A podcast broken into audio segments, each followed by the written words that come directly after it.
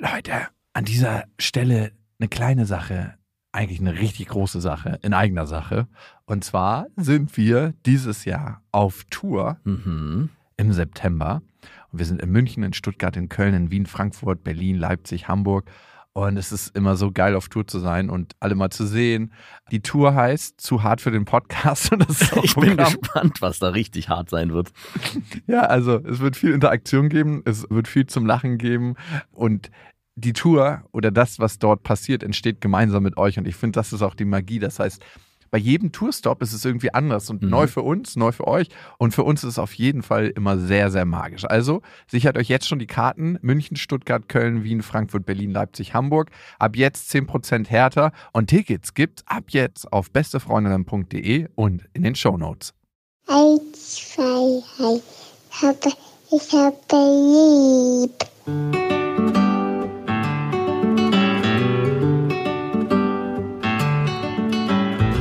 Das sind beste Vaterfreuden. Keine bösen Wörter. Die Fremde, alte Schöpfe! Setz dich bitte hin. Der langweilige Podcast übers Kinderkriegen mit Max und Jakob. Hallo und herzlich willkommen zu Beste Vaterfreuden. Hallo. Und heute wollen wir darüber sprechen, wie viel wir unseren Kindern durchgehen lassen können. Oder vor allem einfach durchgehen lassen. Also ob wir es können oder nicht, wir machen es. Und ich finde, das eigene Kind erinnert auch immer an die eigene Kindheit. Also wie haben es denn meine Eltern gemacht? Mhm. Waren die streng oder nicht so streng? Waren deine Eltern streng? Hm, es geht. Die wollten am Anfang streng sein und waren dann nachlässig. Bei mir war es genauso. Meine Eltern waren am Anfang mega streng. Und dann hat es nachgelassen über die Jahre. Also mein Vater war nie so streng, aber meine Mutter war, würde ich sagen, ein bisschen strenger. Da gab es zum Beispiel diesen ekelhaften Gemüseeintopf, den meine Mutter immer gemacht hat, Mhm. den ich aufessen musste. Also ich musste immer am Tisch sitzen bleiben, bis das Ding alle war. Musste man bei euch aufessen? Ja, ja. Alles? Ja. Egal, ob die Portion zu groß oder.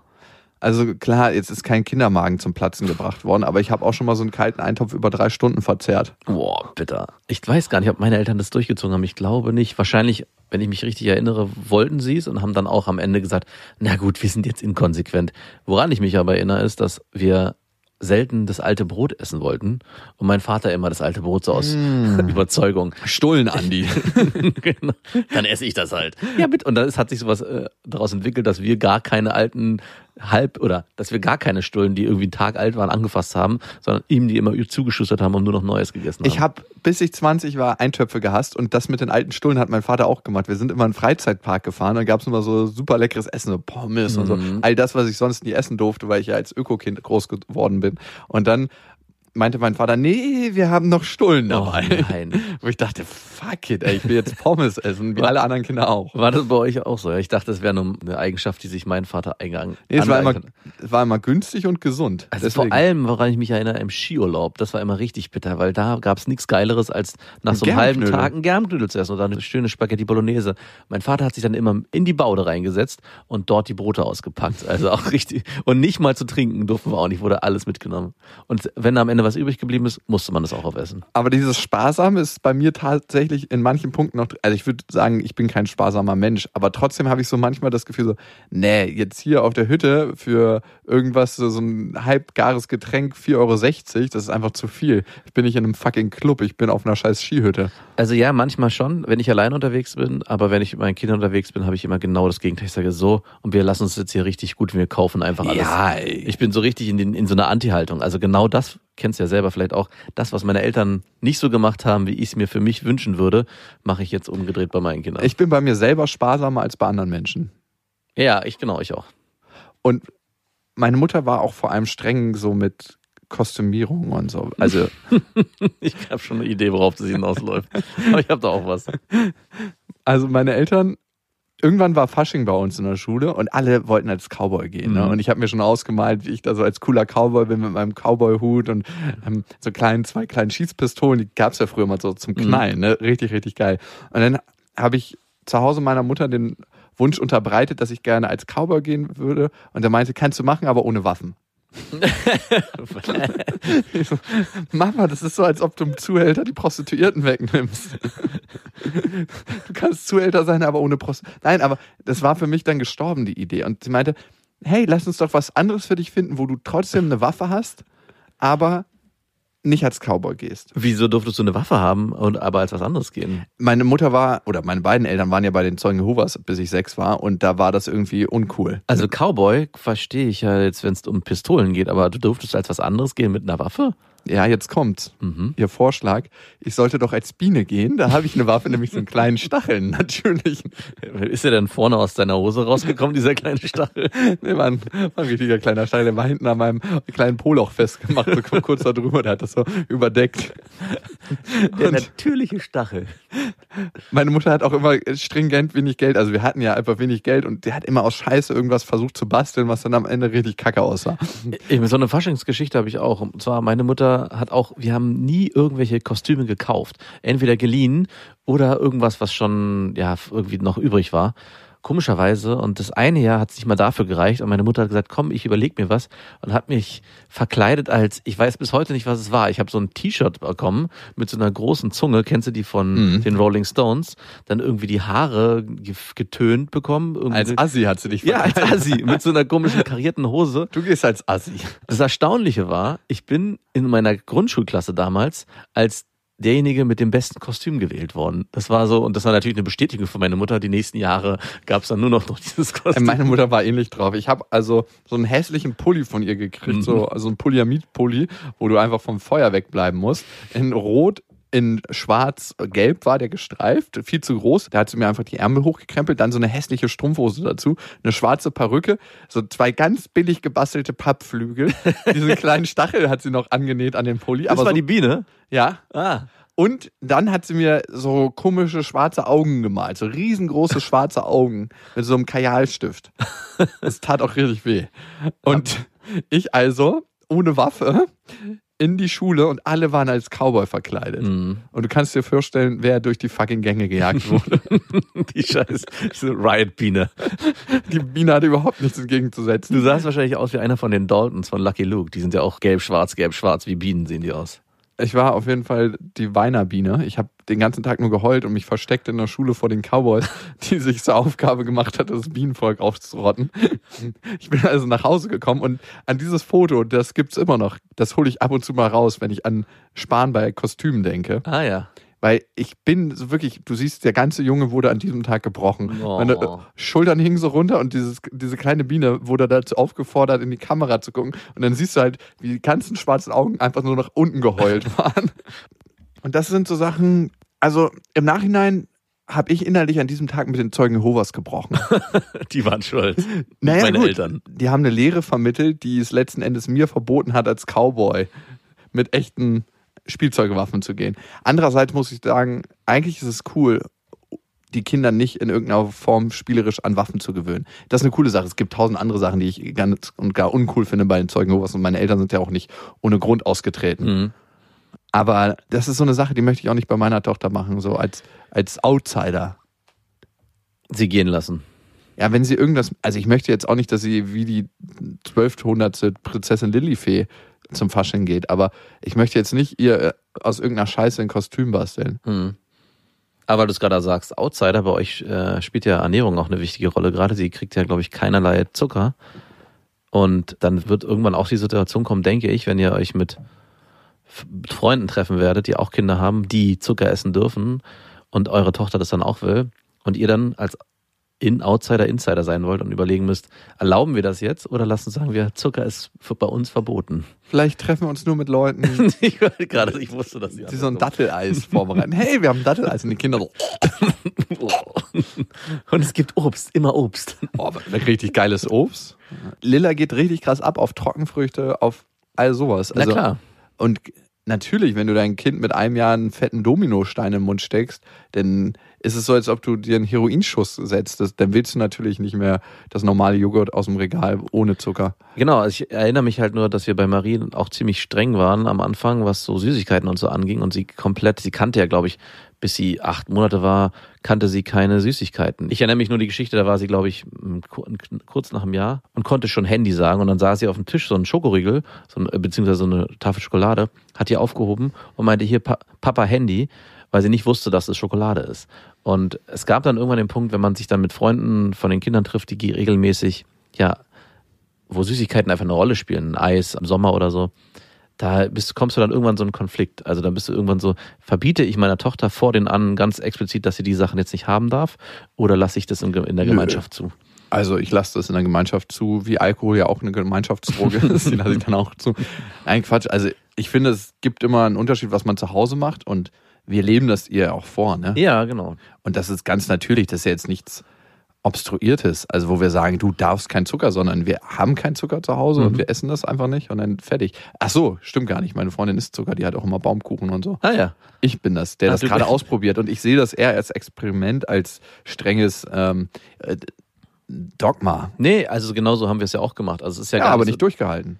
Ja, nicht durchgehalten, nicht ich habe verkackt. Und dein Verkacken versuchst du immer wieder auf mich überzustimmen. Doch, doch, doch. Sag- Weil du einfach verkackt hast. Okay, dann lassen wir das so stehen.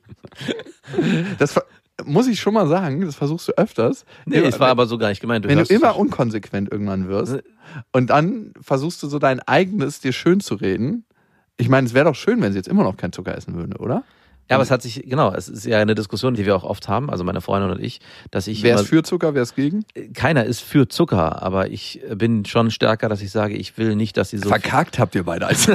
ich, ich sehe schon, du hast dich da eingeschossen.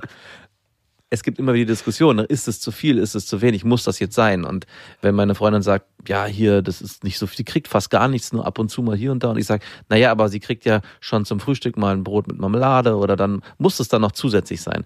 Es hat sich einfach im Alltag anders nicht anders etabliert. Du kannst halt zwar das vorleben, aber es gibt irgendwann einen eigenen Willen im Kopf der Kinder. Und meine Tochter mit dreieinhalb Jahren, die kann jetzt halt schon formulieren und unter Tränen und Wut sagen, ich möchte Schokolade. Und dann sitzt du natürlich da und sagst nein.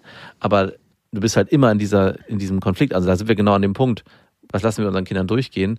Beziehungsweise inwieweit ist man immer in der Lage, als Eltern auch zu sagen, ich setze hier was vor, was ich mir für dich wünsche und was ich auch selber so lebe, aber du darfst in deinem eigenen Willen auch entscheiden. Ja, also es ist ja auch natürlich als Elternteil immer eine Konfliktvermeidungsstrategie. Ne? Mhm. Also jetzt geben wir das mal, damit sie ruhig ist. Ich meine, ich, ich kenne das ja bei Lilla. Lilla reagiert halt wie deine Tochter auf Zucker. Wir geben keinen, wir, wir geben da nicht nach, ne, um das mal äh, in der, bei, bei Zucker. Verkackt habt. Du hast dich eingeschossen, ich merke das schon.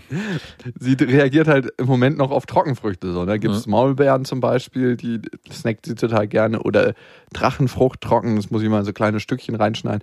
Ich meine, es klingt jetzt mega hardcore öko, aber im Moment reicht ihr das noch. Wenn ihr Genau. dann das irgendwann nicht mehr reicht, dann werde ich ihr was anderes geben. Ja. Und die Frage ist für mich immer, ich kann ihrem Wunsch da entsprechen, weil ich weiß, sie kann meinetwegen gute Trockenfrüchte essen, wenn sie davon keine Verstopfung kriegt und von Drachenfrucht muss sie richtig schön scheißen.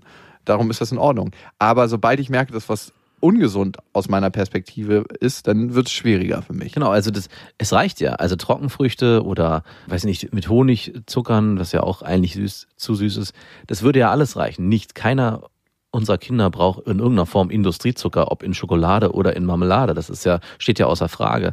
Nur du kommst irgendwann an den Punkt, dass du alleine die, bei den Großeltern, du kannst natürlich immer sagen, ich möchte nicht, dass sie bestimmte Dinge isst, aber du willst ja auch eine gewisse Freiheit den Großeltern lassen. Also du bist an so einem generellen Konflikt oder da ist sie bei Freunden oder sie ist unterwegs und weiß, wie Eis aussieht und will ein Eis essen. Du, es gibt halt immer wieder Situationen, wo du in den inneren Konflikt kommst. Ich will eigentlich was anderes, weil ich weiß, was es gut ist, aber ich kann den nicht immer hundertprozentig leben. Und dann kommt hinzu, dass das Kind auch einen eigenen Willen entwickelt hat und selber entscheiden darf und auch vielleicht sollte.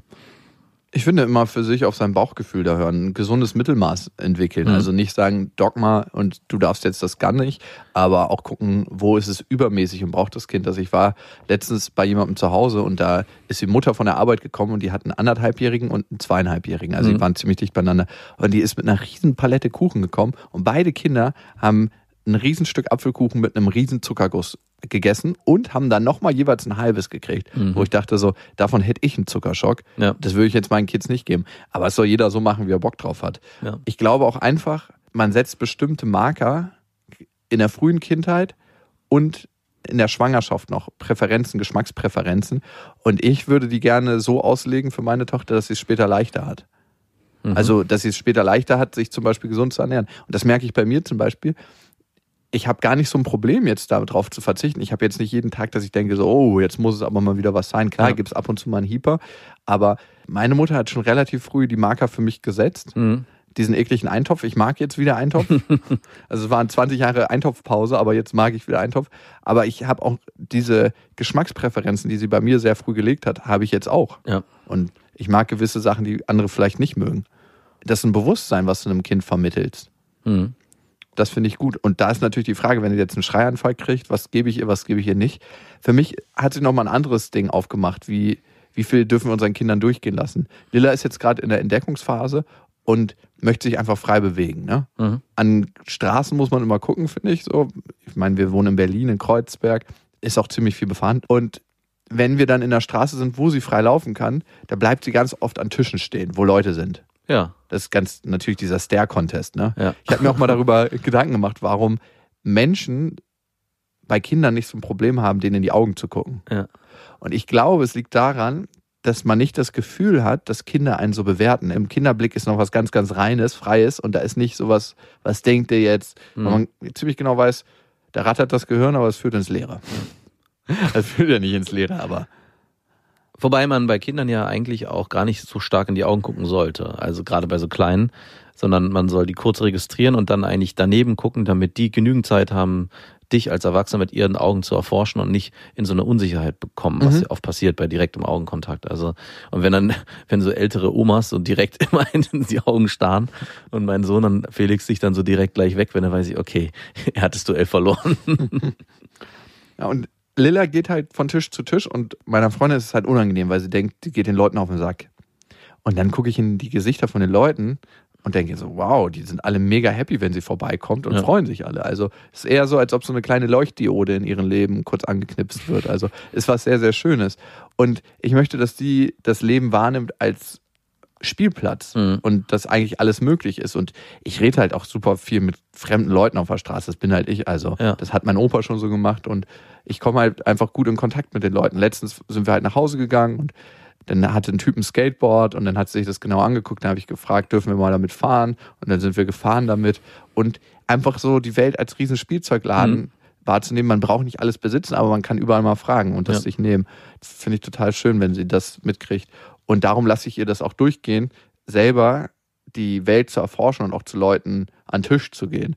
Weil ich denke, die Leute sind erwachsen, die können sich eine Grenze ziehen und sagen, hey, nervt uns gerade, wir wollen jetzt hier reden. Und das Kind darf und sollte das ja auch spüren, dass es Menschen gibt, die ihr sehr zugewandt sind und Menschen, die vielleicht gar kein Interesse haben und das dann auch mit ihrer Körperhaltung oder halt auch mit der Nichtachtung halt entsprechend ihr übermitteln. Und das kriegt auch schon ein Kind in dem Alter mit. Also das kann schon dann auch sagen, es sei denn, es ist sehr, sehr aufdringlich und versucht sich einzufordern. Aber auch dann merkt es, okay, irgendwann, es kommt nichts zurück und ich suche mir einen neuen Nachbartisch und das ist ja völlig legitim. Also Und da habe ich bei mir gedacht, dass ich glaube, dass viele Probleme, die Eltern mit Kindern haben, auch selbst gemacht sind. Durch bestimmte Grenzen, die Kinder für sich so nicht akzeptieren können, weil sie merken, da geht ein unglaublicher Teil verloren. Habe ich lange gedacht, bis ich mit meinem Neffen einmal einkaufen war. und mein Neffe ist fünf Jahre und so ein richtig kleiner wilder Junge. ja. Und der hat erst so relativ friedlich gespielt im Einkaufsladen und dann habe ich irg- irgendwann gesagt, du, du kannst nicht die ganzen Erdbeeren anfassen, weil die kriegen Stellen und dann wollen die anderen Leute die nicht mehr kaufen. Also Ja. nimm mal deine Hände bitte aus dem Erdbeerkorb. Und ab da ist er richtig krass durchgedreht. Und das erste, was er gemacht hat, ist, hat zwei Erdbeerkörbe genommen, auf den Boden gepfeffert. Mhm. Und ich dachte mir so, ich glaube, ich spinne. Dann habe ich ihn genommen und so unter den Arm geklemmt, dann hat er einen richtig hysterischen Anfall gekriegt, hat angefangen zu strampeln. Dann dachte ich mir, ey, bevor er jetzt den ganzen Laden zusammenschreit, hey, kann ich dich in einem Einkaufswagen schieben durch die Gegend? Wollte auch nicht. Und dann hat er angefangen, durch die Gänge seine Cousine zu jagen. Aber wirklich so mit Hand an der Ecke festhalten und die Boah. äh, Sachen runterreißen. Und da dachte ich mir so, vielleicht war meine Meinung, Eltern machen was verkehrt äh, falsch. Vielleicht sind manche Kinder auch einfach richtig am Limit. Und vor allem ist er auch ein Junge. Also ich merke das ja bei meinem Sohn auch. Der ist jetzt schon weitaus fordernder und mehr explorierend als Marie, was so seine Umwelt angeht. Also wie der sich Dinge halt auch nimmt.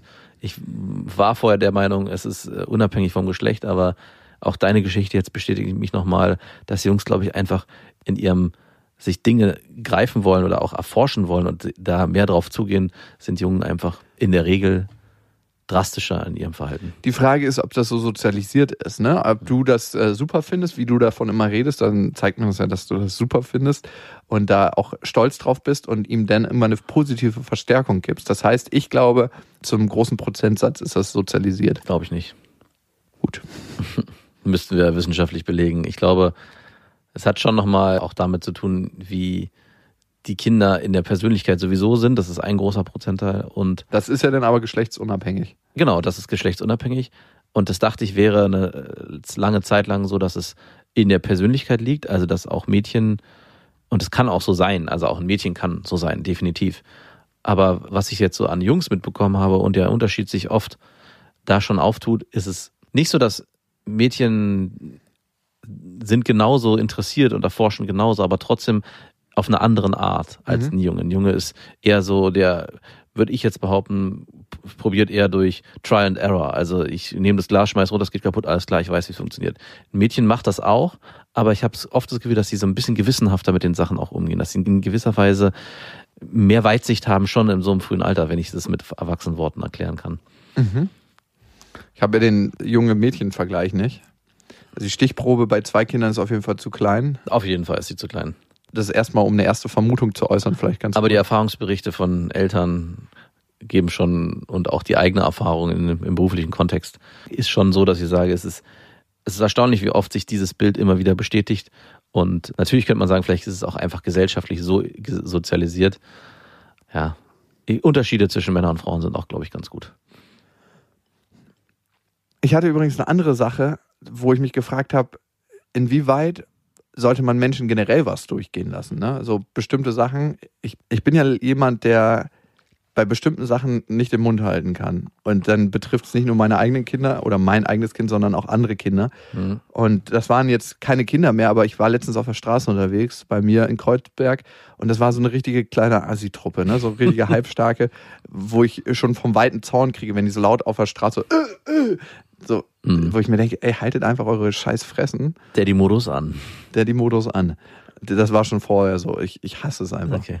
Also ich weiß gar nicht warum, aber ich finde einfach, haltet einfach eure Schnauze und verpestet nicht mit eurem Rumgejohle die Umwelt, weil es ist einfach eine Umweltverpestung, eine akustische. Und es ist genauso die Leute, die mit ihren lauten Motorrädern überall rumfahren, wo ich mir denke, fahrt einfach irgendwo, wo euch keiner hört und bis dahin müsst ihr nicht so einen harten machen. Dann möchte ich immer so ein Drahtseil über die Straße spannen und so, komm runter von deinem Röschen. Flupp. Auf Halshöhe. Nee, schon Oberkörper oder, Okay. oder Genitalbereich. Ah ja. Ja. Auch Fenster runter und laut Mucke hören ist auch so Grenzbereich für mich. Im Auto oder? Im Auto, ja, wo sonst denn? Ich dachte jetzt auch in der Straße. Also in mit so einem Wohnung. Lautsprecher rumlaufen, das kapiert Nee, ich dachte in nicht. der Wohnung, wenn man die Fenster auf Ach so, nee. Also, Das ist okay. Am Auto, ich bin fahr gerne mit dem Auto und lauter Musik durch die Gegend. Ja, lässt du immer die Fenster runter? Ich mache die ganz oft ganz bewusst runter, auch wenn ich eine Klimaanlage habe, weil ich denke, alle sollen teilhaben an meinem schönen Musikgeschmack. Also früher war mir das besonders wichtig, weil ich dachte, okay, es gibt so viel Mist und ich muss alle davon überzeugen, dass die Musik, die ich höre, auf jeden Fall die beste ist. Ah, das ist es, ne? ja, so ein bisschen so Überzeugungsarbeit leisten.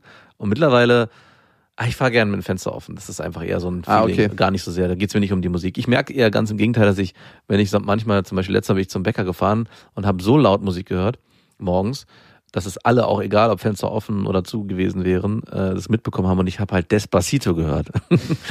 und dann habe ich gemerkt, wie so Leute an der Bushaltestelle gucken und dann habe ich leiser gemacht, weil es mir unangenehm war. Oh Gott, du hast einen richtig guten Tag. Ich glaube, es ist so ein Wunsch, zumindest wenn du jung bist, wahrgenommen zu werden. Ne? Mhm. Also dieses, hey, guckt mal her und das ist auch der Wunsch von Graffiti. Ja. Ne? Warum macht jemand irgendeine Schmiererei irgendwo hin? Hey, ist Kunst.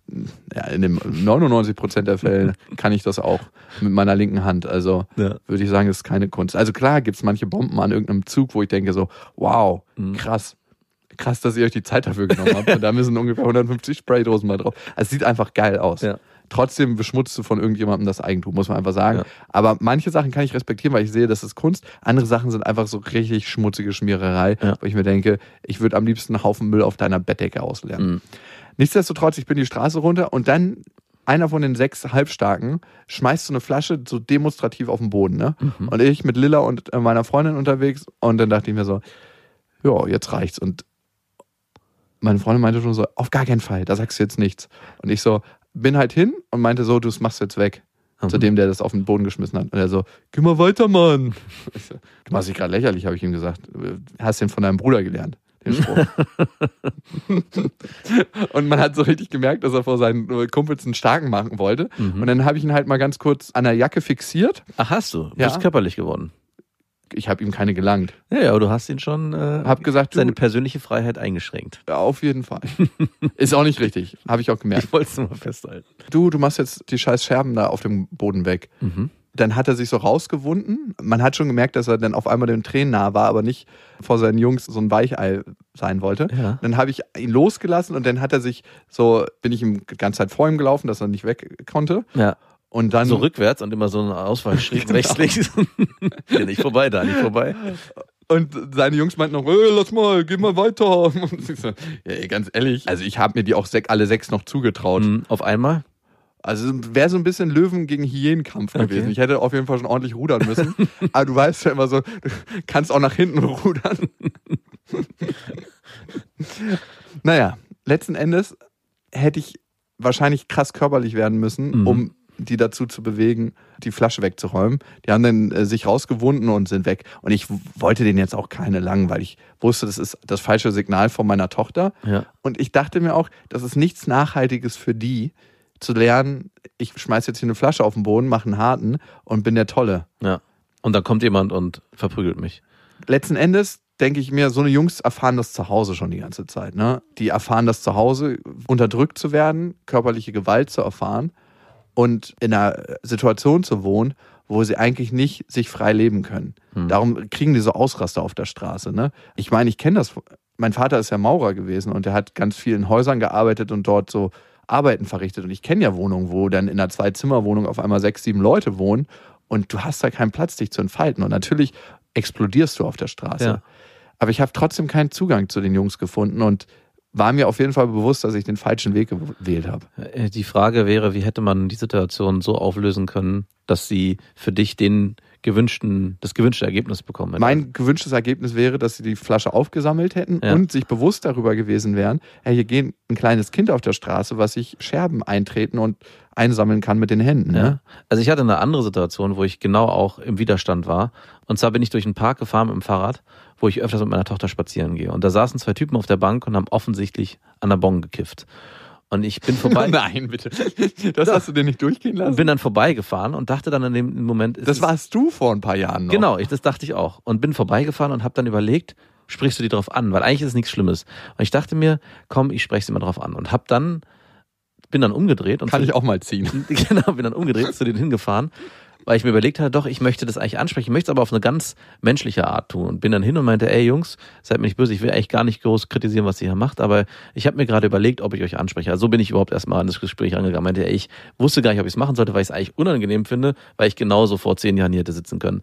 Aber ich dachte, ich mache es trotzdem, weil ich mittlerweile Vater von zwei Kindern bin und ich bin öfters hier mit meiner Tochter unterwegs. Und ihr macht das falsch. Ihr müsst den Kopf Nein. ganz durchflutschen. genau.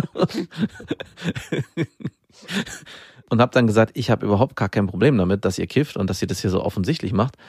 Aber ich merke schon, dass es mich stören würde, wenn ich mit meiner Tochter hier vorbeilaufe und meine Tochter mich dann fragen würde, Papa, was machen die da? Und ich müsste dann erklären, Die gesündere Alternative zum Alkohol trinken. genau, was das ist.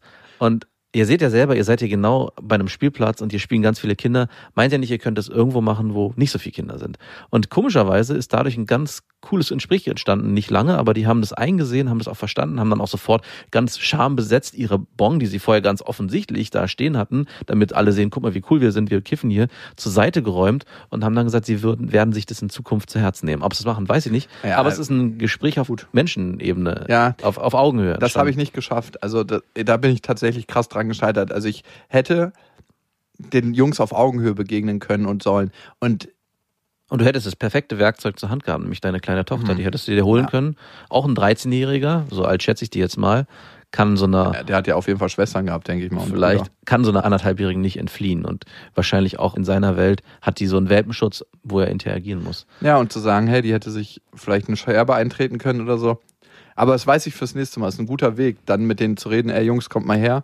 Guckt mal, meine Tochter läuft hier. Und ich kenne das selber von mir, dass man hat einfach das Bedürfnis, ein bisschen auszurasten auf der Mhm. Straße. Ich meine, das hatten wir auch. Auf jeden Fall. Ey, ganz ehrlich, was wir so als. äh, Es war wirklich unschön. Ich hätte genau der Junge sein können Genau. im, im Gegensatz. Und ich habe kein gutes Werkzeug gefunden, um mit ihm umzugehen. Und das Richtige wäre gewesen, hinzugehen und zu sagen, meine Tochter spielt hier auf der Straße, hebt einfach alles auf. So eine Flasche ist für sie total gefährlich und sie kann sich daran schneiden. Mhm. Und wir leben hier alle. Und uns geht's Nee. Und wollt ihr die Verantwortung dafür tragen? Ich glaube, das hätte schon gereicht. Ich glaube, es hätte zumindest da geführt, dass dieser Junge sich ernst genommen gefühlt hätte in der Situation. Ob er es dann weggeräumt hätte, weiß ich nicht, aber zumindest hätte es vielleicht einen Effekt gehabt fürs nächste Ja. Mal. Und, Und- vielleicht dann zusammen das aufräumen. Und genau, das wäre natürlich wunderschön. Vielleicht sogar mit deiner Tochter ganz vorsichtig. Ja. Alle drei Generationen vereint. Oh ja. Und er hätte nicht das Bild gehabt von dem bösen, blöden Erwachsenen, die in, ihm immer wieder entgegnen mit Widerstand, weil das wird Das wahrscheinlich kennt wie er von zu Hause. Genau, das ist wahrscheinlich was, was er von zu Hause kennt und auch in der Schule und in anderen Settings ist immer er der dumme, blöde, kleine Jugendliche, der sich aufbäumen muss gegenüber dem, dem allmächtigen Ja, Erwachsenen. Aber es ist ein ganz, ganz schmaler Pfad. Wenn du bei so Assi-Jugendlichen und Assi-jungen Erwachsenen bist, Mhm. so halbstarken Gruppen, ich habe das auch schon öfters erlebt, ne? Es gibt nur, habe ich manchmal das Gefühl, dass du musst die genau in der Tonalität erwischen, wo sie es verstehen. Genau. Entweder dieses Verständnisvolle, aber sie müssen trotzdem verstehen, dass es dahinter eine Grenze gibt, die du nicht durchgehen lässt. Weil ich habe schon manchmal erlebt, dass so Weicheiväter da hingehen und Ja. so, ah, das geht jetzt aber nicht, Jungs. Fick dich, natürlich siehst du doch, dass es geht und jetzt verpiss dich. Und, Und- da muss man, glaube ich, auf seine natürliche Autorität vertrauen. Und nicht immer funktioniert es. Ich meine, auch meine Bong-Situation hätte in einem absoluten lächerlichen Stadium für mich enden können, wo die da sitzen und mich krass Bank. und sagen, und sagen, ey, du, ey, Dad, geh mal weg. Oder was weiß ich. Und ich dann so bedröppelte hätte weglaufen. Und dann ist die Frage, geht man dann wirklich in den harten Konflikt? Ja, ich habe es manchmal, glaube ich, von meinem Vater anders gelernt, wie man so eine Situation löst, weil ich kann mich noch an diverse Situationen erinnern. Eine hatte ich dir, glaube ich, mal erzählt, ne? Wie in dem Hausflur von ihm, von einem Haus, was er betreut hatte, sechs so richtig, richtig krasse, also so Leute, die schon in die Pubertät gekommen sind und wo eine Stickerei unangenehm gewesen Ja. wäre, gekifft haben. Ne? Und Ach, auch Kiffer. genau. Überall die Kiffer. Ja, aber du kannst im Zweifel davon ausgehen, dass die Kiffer ein bisschen friedlicher drauf sind, wenn Ja. du mit denen in Konflikt gerätst, als Leute, die stockbesoffen sind. Mhm. Und es gibt zwei Möglichkeiten zu sagen, hey Jungs, ist nicht so schön für die Leute, die hier wohnen, mit dem Rauch und so. Ich weiß, ihr braucht einen Ort zum Kiffen, aber könntet ihr woanders hingehen? Mein Vater hat die andere Variante gewählt. Raus aus meinem Haus! und ich weiß noch, wie ich wusste, dass er auf die zugehen wird und ich mir aus dem Koffer von ihm einen Hammer genommen habe, den ich mir hinten in die Hose Boah. gesteckt habe, falls es gleich eskaliert. Natürlich, also ich weiß nicht, was ich mir dachte. Ich war, glaube ich, 13 oder 14 Jahre und ich wusste, gegen sechs, wenn die einen richtigen Ausraster kriegen, da hast du so mit so einer bloßen Faustgewalt keine Chance mehr. Das sind so Aber da wir, eklige Straßengeschichten von früher. aber wenn ich so deinen Vater vor Augen habe, habe ich nicht den Löwen, der gegen Hyänen kämpft, sondern den drei Meter Bär, der dann einfach Pranken verteilt. Bam, bam, bam. Und das war auch die Sprache, die sie verstanden haben. Ob man Verständnis und ein auf Augenhöhe erzeugt hat, das glaube ich nicht. Mhm. Michael Kuhl, das ist so ein kleiner Security-Mann, der war auch mal Karate-Weltmeister, ist wirklich winzig, ich glaube, der ist so 1,65. Aber er ist jemand, der unglaublich gut mit Worten umgehen kann in seinem Bereich. Ne? Und Ja. da stand man an der Tür von so einem Assi-Laden und da wollten so ein paar Halbstarke rein. Er so, ja, ihr könnt leider heute hier nicht feiern. Was, wir können hier nicht feiern? Ich fick deine Mutter. Gleich so richtig auf 180, ne? Und er meinte so, ja, ich glaube, mit meiner Mutter willst du keinen Sex haben, die ist eigentlich schon ein bisschen zu alt für dich. Und der hat halt losgelegt und wurde richtig krass beleidigend, der Typ. Und er meinte, du, und noch eine Sache, ich glaube, ich kenne dich. Dein Bruder war bei mir in der Kampfsportschule. Ah. Und da hast du gemerkt, wie er auf einmal so klack gebrochen ist. Mhm.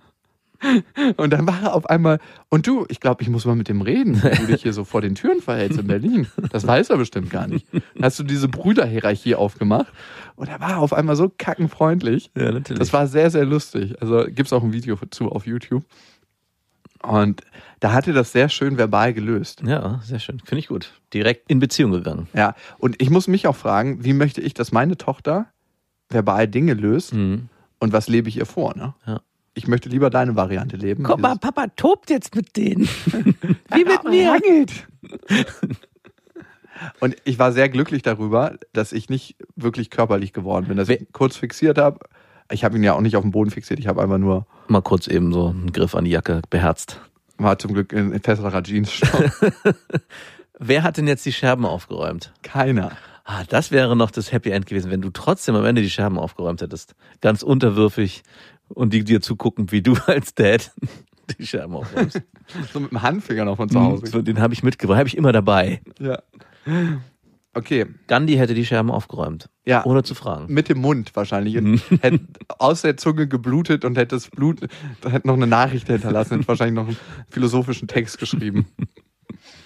Gandhi hätte das sicherlich gemacht. Der hätte, wäre gar nicht in den Konflikt gegangen. Aber gut, das wäre auch kein gewaltloser Widerstand, wenn du dich dann mit den Scherben schneidest und es aus deinem Mund blutet, ist ja Gewalt gegen dich selber. ja, gut. Passiv erfahrene Gewalt. Aber er Scherben. wird wahrscheinlich so hungrig gewesen sein, dass er die Scherben als etwas Nahrhaftes erka- anerkannt hat und dachte, wenigstens etwas zu essen. Was hatte ich von Gandhi mal gehört? Müsste ich nochmal überprüfen, ob das wirklich stimmt. Er meinte, also er hat ja nicht gehungert und dann hat er sich auch noch ein Keuschheitsgelübde auferlegt. Und er meinte, das Schwierigste war das Keuschheitsgelübde, weil er sich auch immer wieder testen wollte mit Frauen in einem Bett geschlafen und immer wieder gegen seine eigene.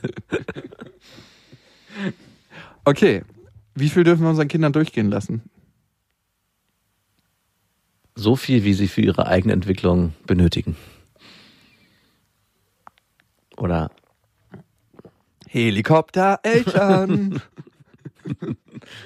Stets im Einsatz. Okay, gut.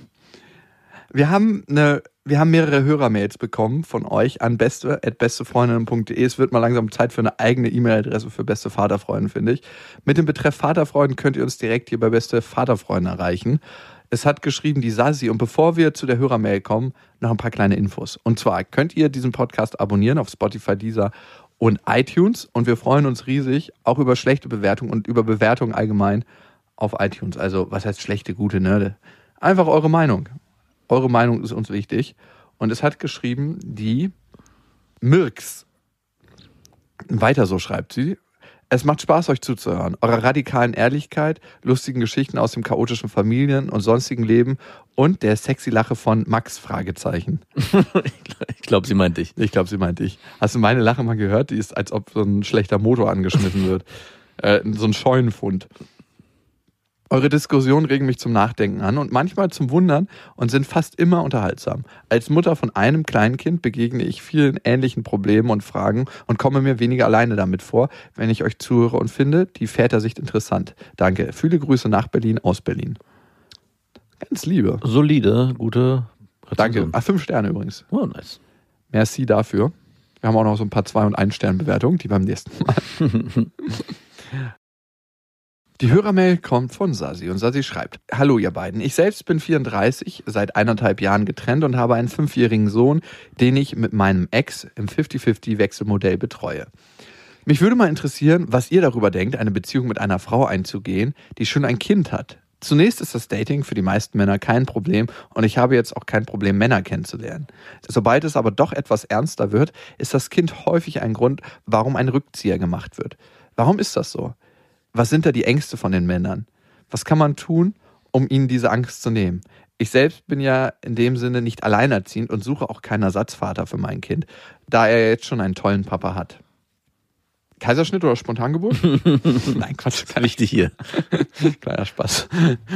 Was mich mal interessieren würde, das steht in der Mail leider nicht drinne, ob sie von vornherein offen damit umgeht, dass sie ein Kind hat. Ich denke schon, aber das Zweite, ob Männer wirklich dann sagen, und das kann ich mir nicht so richtig vorstellen, ich will mit dir nicht mehr weiter was zu tun haben oder ich glaube, das läuft nicht zwischen uns, weil du schon ein Kind hast. Also das kann entweder sein, dass ein Mann sich das zurechtlegt, dieses Argument, weil das ein super easy Argument ist, um die Frau loszuwerden. Mhm, mhm. Also was gibt's Besseres, als einen Grund zu haben, der sich auch noch ganz pragmatisch erklären lässt. Ja, mit uns würde es super gut passen und eigentlich bist du die perfekte Frau, aber du hast schon ein Kind und ich würde eigentlich gern. Was für eine abgefuckte Ausrede. ja, eigentlich. aber mir kommt die sofort im Kopf. Ja, man braucht sich nämlich nicht auf die Person, auf den Genau. Menschen beziehen, sondern kann sich, aber eigentlich bezieht man sich auf die Person. Aber es ist, muss ja nicht mal ehrlich sein. Es kann, man kann es in seinem Kopf sich so ne? zurecht basteln als Mann das, oder auch als Frau, aber zumindestens passt es so gut, dass man das auch authentisch genug rüberbringen kann. Mhm. Und da würde mich interessieren, ob diese, ob die Absagen zu einer potenziellen Beziehung auch wirklich immer ganz ehrlich so formuliert sind. Es liegt am Kind. Oder ob sie das, ja, oder ob sie das, na, das schreibt sie ja ganz explizit, oder ob sie das selber so wahrnimmt und es vielleicht gar nicht so richtig benannt wird. Okay, ja, stimmt. Das ist ein wichtiger Punkt. Ich selber muss sagen, ich habe schon immer seit jeher so ein Verantwortungsgefühl Kindern gegenüber gespürt. Mhm. Das ist so tief in mir drin. Und wenn ich auf eine Frau mit Kind treffe, ist es so, dass ich nicht möchte, dass ich erst die Verantwortung für das Kind mittrage. Also in der Begegnung, dass sie sich, ich hatte schon ein Date mit einer Frau, die ein Kind hat. Und für mich war es tatsächlich so, das gleich von Anfang an ernster war. Es Mhm. war nicht so ein, oh ja, schauen wir mal, wo es hingeht, sondern entweder das wird was oder es wird nichts. Ja. Weil ich nicht mit dem Kind irgendwie spielen wollte. Du triffst das Kind ein paar Mal, das gewöhnt sich an dich, ihr baut eine Beziehung auf und dann verlässt du die Frau und damit ja auch das Kind, weil du gehst ja dann nicht immer wieder hin und sagst, kann ich mal was mit deinem Kind machen? das fand ich, habe ich auch einen Kumpel gehabt, das fand ich immer so pervers. Der war mit der ein halbes Jahr zusammen, irgendwie hat sich da eine total enge Bindung zwischen ihm und dem Kind entwickelt und der wollte dann regelmäßig noch was mit dem Kind machen. Also das ist irgendwie dann so ganz schräg geworden, wo ich sage, okay, ja, äh, vielleicht auch gar nicht so gut, aber egal, das ist nochmal eine andere Geschichte. Ich hoffe nicht, dass die dann 15, 16 war irgendwann und er ist auch immer mit zu den Partys gegangen. War sie ein Mädchen? Vielleicht hat er auch nur Vorarbeit geleistet. Du widerlicher Mensch. Naja, und für mich war das damals ein Grund zu merken, okay, ich bin mir nicht 100% sicher, ob das was mit der Frau wird. Mhm. Ich breche das lieber an der Stelle ab, weil ich mir sage, ich möchte nicht die Verantwortung für, das, für dieses Wechseln in der Beziehung, die das Kind zu mir hat, verantwortlich sein. Mhm. Weil ich hatte das früher als Kind oft. Also meine Mutter hat jetzt nicht jede Woche neue Partner und mein Vater auch nicht. Aber es gab schon öfters mal einen Wechsel und man hat jemand Neues kennengelernt. Und das war für mich immer irgendwie komisch als Kind. Ja. Klar könnte man denken, ist doch ganz natürlich, aber es war jedes Mal ein fremder Mensch in der Wohnung, ein fremder Mann oder eine fremde Frau und ich musste mich als Kind daran gewöhnen. Mhm. Und als ich mich gewöhnt hatte, war das schon wieder anders dann. Also du kannst natürlich nochmal aus einer ganz anderen Perspektive beschreiben, weil du es selber für dich erlebt hast, aus der Situation Kind zu sein, einer Mutter, die neue Partner kennenlernt. Also das ist natürlich dann für dich nochmal beim Daten eine ganz andere Situation. Ich für mich kann sagen, dass, dass immer diese ganze Unverbindlichkeit verloren geht beim Daten. Also ein Mann macht sich ja, wenn er eine Frau kennenlernt, nicht in erster Linie darüber Gedanken, wie wäre das, mit der ein Kind zu kriegen. In dem Moment, wo ein Kind schon präsent ist, Wie ist es, mit der ein Kind zu haben? ist die ganze Maschinerie schon am Arbeiten und man kriegt diese lockere Freiheit, die man sich sonst eigentlich wünscht, nicht mehr, taucht da nicht mehr auf. Und ich habe ja selber bei mir auch festgestellt, selbst die Entscheidung, ein Kind zu kriegen mit meiner Freundin damals, in dem Moment, wo sie schwanger geworden ist, ist bei mir trotzdem diese Angst ausgebrochen, oh Gott, mein Leben ist vorbei. Und das, obwohl ich mich bewusst für diesen Prozess entschieden habe. Mhm. Und wenn ich jetzt überlege, wie das ist, wenn man eine Frau kennenlernt, die schon ein Kind hat, sind diese ganzen Gedanken auf einmal so präsent, gerade für den Mann, dass wenn man nicht auf einen trifft, der sehr reflektiert ist und sich sehr bewusst ist über das, was er will und auch abgegrenzt ist zu dem, diesem Thema, glaube ich, hat man immer, kommt man immer wieder in diese Problematik, dass man Männer trifft, die eigentlich sich eine Freiheit wünschen und dann in so ein Gedankenkarussell landen, dass sie da nicht mehr rauskommen, sondern sagen, oh Gott, ich muss jetzt mit der eigentlich zusammenbleiben, weil die schon ein Kind hat und ich da so eine Ersatzvaterfigur einnehmen muss. Mhm. Ja, sie schreibt ja aber explizit, sie sucht keinen Ersatzvater, aber es ist trotzdem, glaube ich, Ja. die Brücke zu schlagen für den Mann relativ schwer. Man kann das ja sagen und dann sagen, ey, du trägst überhaupt gar keine Verantwortung und trotzdem ist es ja nochmal was anderes, was der Mann dann für sich spürt, auch wenn das so ausgesprochen und gesagt Ja. ist. Ja, man kommt halt in ein ganz anderes Konstrukt rein als Mann. Also nicht in dieses freie, wir gucken, was passiert und was gemacht wird. Warum lachst du? Ja, weil ich gerade überlege, wenn man dann zu der Frau nach Hause kommt und der Sohn oder die Tochter da rumrennen und man die ganze Zeit, könntest du dir bitte eine Tüte aufsetzen? Ich will dich nicht sehen, deine Mutter hat gesagt, du spielst hier keine Rolle und ihn immer die ganze Zeit ignorieren. Finde ich gut. Und man führt auch immer eine andere Beziehung. Glaubst du, das ist für Männer wie für Frauen ähnlich oder gleich? Ich meine, stell dir mal vor, du trennst dich von deiner Freundin. Komischerweise, und ich glaube, es ist mein verrücktes Bild von Frauen und Männern, als würde ich sogar das so beschreiben, dass es für Männer eher eine Aufwertung ist. Also wenn Männer Kinder haben, Ja. ganz komisch, und Frauen kennen, ist es eher so, wow, der kann das. Der ist auf jeden Fall ein Vater. Er hat zwar, und wahrscheinlich lag es an, also es ist ganz pervers, dass ich da so einen Blick kriege, wogegen, also bei Männern ist es ein Bonus, eine Bereicherung, und bei Frauen ist es wie so ein Schandfleck. Sorry, dass ich es so hart formuliere. Wow. Ich wollte immer mit 25 Kindern haben und ich habe irgendwann gemerkt, dass das wahrscheinlich zeitlich nicht hinhaut, weil ich A, nicht die Frau dafür gefunden habe und gemerkt habe, dass ich mit 25 in keinster Weise ready war. Aber ich habe gemerkt, dass dieser Wunsch trotzdem in mir ist und dass meine Schwestern, alle beide, die haben beide früher als ich Kinder gekriegt. Ja. Und dann war immer so, ja, und Jakob, du kriegst dann ja irgendwann auch oder zeugst irgendwann auch Kinder. Und für mich war dann irgendwann die Überlegung, um das mal auszuprobieren, wie das ist mit Kindern, ob das überhaupt mein Leben ist, mir eine Frau zu suchen, die schon Kinder hat. Also Mhm. für mich ist das in keinster Weise ein Schandfleck, aber es ist ein, für mich bleibt es aber bei der Verantwortung, die man trägt. Vielleicht wolltest du der Vater sein für die Frau mit getrenntem Verhältnis, der dir niemals. Der ich nie sein konnte. Nein, der dir niemals verwehrt, der dir immer verwehrt geblieben ist, weil du immer nur fremde Väter kennenlernen musstest oder fremde Männer, die nie die Rolle eines Fremde Ersatzvaters. Männer, der neue Film mit Rosamunde Pilcher. Vielleicht hast du irgendwas für dich entwickelt, dass du da ein Defizit, den du selber bei dir als Kind wahrgenommen hattest, auf äh, die neue Partnerin mit Kind projizieren wolltest. Ich mache das hier besser. Ich bleibe für immer. Also Sasi, vielleicht ist das nochmal eine Perspektive, was Männer darüber denken, zumindest zwei Männer exemplarisch. Und ich glaube, ganz, ganz wichtig ist, in die offene Kommunikation zu gehen, zu sagen, ähm, das Kind gehört zu mir. Hm. Das ist natürlich, ich glaube, das machst du sowieso. Und dass der Vater von dem Kind auch ein präsenter Vater ist. Hm. Dem wirst du dann immer in meiner Wohnung begegnen. ja, und dass er ganz klar für die genauso Verantwortung übernimmt und dass das jetzt nicht so ein Modell ist, von wegen, du suchst einen Ersatzpapa, wo du die glückliche Beziehung leben kannst. Ja, es wird immer sch schwieriger sein, jemanden kennenzulernen, als wenn man alleine ist, aber ich finde, das gehört dazu und es Ja. ist am Ende auch eine Qualität, die du in deinem Leben schon Ein hast. schönes Sieb. Ja, vielleicht, vielleicht auch das, ein schönes Vielleicht ist Sieb. ein schönes Sieb, um Männer auszuwählen, die wirklich zu dir passen. Ja. Und ich muss sagen, wenn jemand zum Beispiel für mich meine Tochter in Zukunft nicht akzeptieren würde, wäre mir derjenige scheißegal. Ja, klar. Also am Ende ist mir meine Tochter so wichtig, dass das nicht über irgendwas rübergestimmt wird. Das hört man ja manchmal, dass so Väter ihre Kinder vergessen, Mhm. wenn sie eine neue Frau und eine neue Partnerin haben. Aber das glaube ich, Ja, können wir mal eine Folge zu machen. Ich habe nämlich genau das letztens auch mit meiner Freundin besprochen, wie erstaunlich es ist, als wir auf Tour waren, dass sich so ein extremes Vermissen so die ersten drei Tage bei mir einstellt. Und ab dem vierten Tag ist es so ein bisschen so wie, ja, da, sind- gab's mal was. Da gab's mal was. So ein Echo, so ein Call leises. Familie. ja, machen wir mal eine Folge drüber. Mhm. Wie wollen wir sie nennen? Mm, Können wir eine neue Familie gründen? Vielleicht sowas in die Richtung. Was für ein bitteres Thema eigentlich. Aber spannend. Das macht einen gedanklich frei. Finde ich gut. Dann können wir, haben wir eine Rechtfertigung für uns. Und ihr wisst ja, es gibt kein richtig oder falsch. Erziehung ist einfach anders. Macht's gut. Das waren Beste Vaterfreuden mit Max und Jakob. Jetzt auf iTunes, Spotify, Deezer und YouTube. Der 7-One-Audio-Podcast-Tipp.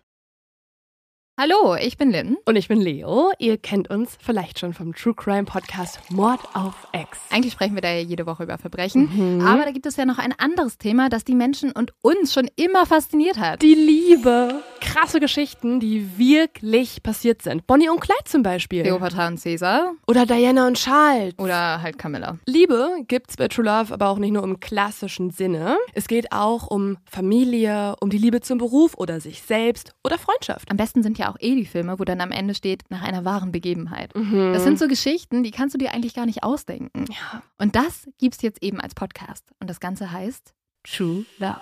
Ja, der Name sagt's eigentlich schon. Aus True Crime wird True Love. Krasse Geschichten, Plot-Twists und verrückte Protagonisten. Es ist also in anderen Worten ein Podcast für alle, die True Crime hassen, aber auch für alle, die True Crime lieben. Macht euch bereit für ein neues Podcast-Genre, True Love. Oh, ich kann es gar nicht abwarten, euch die Geschichte zu erzählen von zum Beispiel dem Jungen, der nach seiner Mutter gesucht hat. Jahrelang, auch wenn ich wahrscheinlich dabei heulen werde. Oder die Geschichte von Sissy. Also der Film ist nichts dagegen. Ab dem 20. Oktober, überall wo es Podcasts gibt, True Love. Echte Geschichten, wahre Liebe. Voller Werbespruch, oder? Ja, aber es ist ja auch schön. Der Podcast macht ja glücklich. Ja, deswegen jetzt am besten direkt abonnieren.